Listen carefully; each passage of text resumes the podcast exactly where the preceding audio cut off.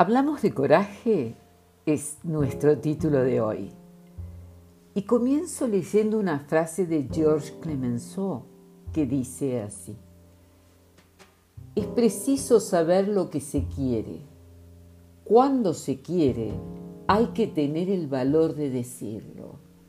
Y cuando se dice, es menester tener el coraje de realizarlo.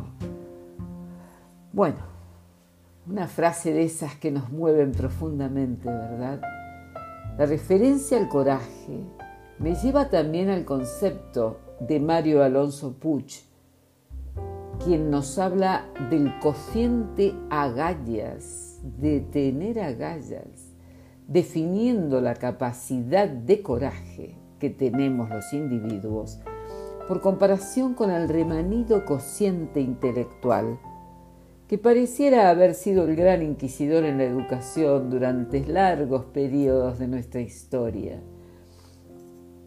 El reconocimiento de nuestro talento para afrontar la vida nos trae a un mundo moderno.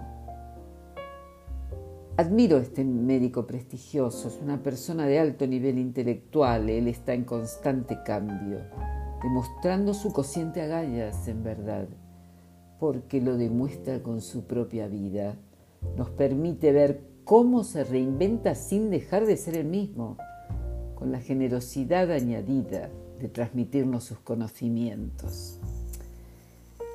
Tener el coraje de ser nosotros mismos, sabiendo lo que queremos, cuando lo deseamos y haciéndolo, nos transformará, lógicamente, en autoescultores. Y eso es la ocasión de liberar lo que vive en nuestro interior. Pensemos, si somos nuestros autoescultores, podemos crear una maravillosa figura viva, inteligente, independiente, siendo nosotros mismos, ¿verdad? Crearnos golpe a golpe y caricia a caricia esa escultura que nos representa colocarla en el ambiente en que deseamos entronizarla con una materia flexible que acepta los cambios. ¡Wow! Suena verdaderamente muy atractivo, ¿verdad? Sencillamente es la gran oportunidad de ser aquello que deseamos, de dotar a nuestra figura de alas, de equilibrio, de formas, de espacios.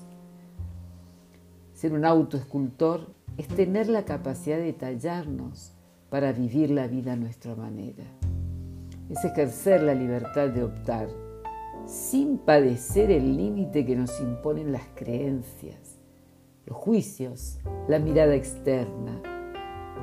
Ser autoescultores es liberar lo que vive en nuestro interior para decir, como Miguel Ángel Buonarroti, Vi el ángel en el mármol y tallé hasta que lo puse en libertad. ¡Wow! ¡Qué maravilla! Ser autoescultores es entregarse para darnos vida.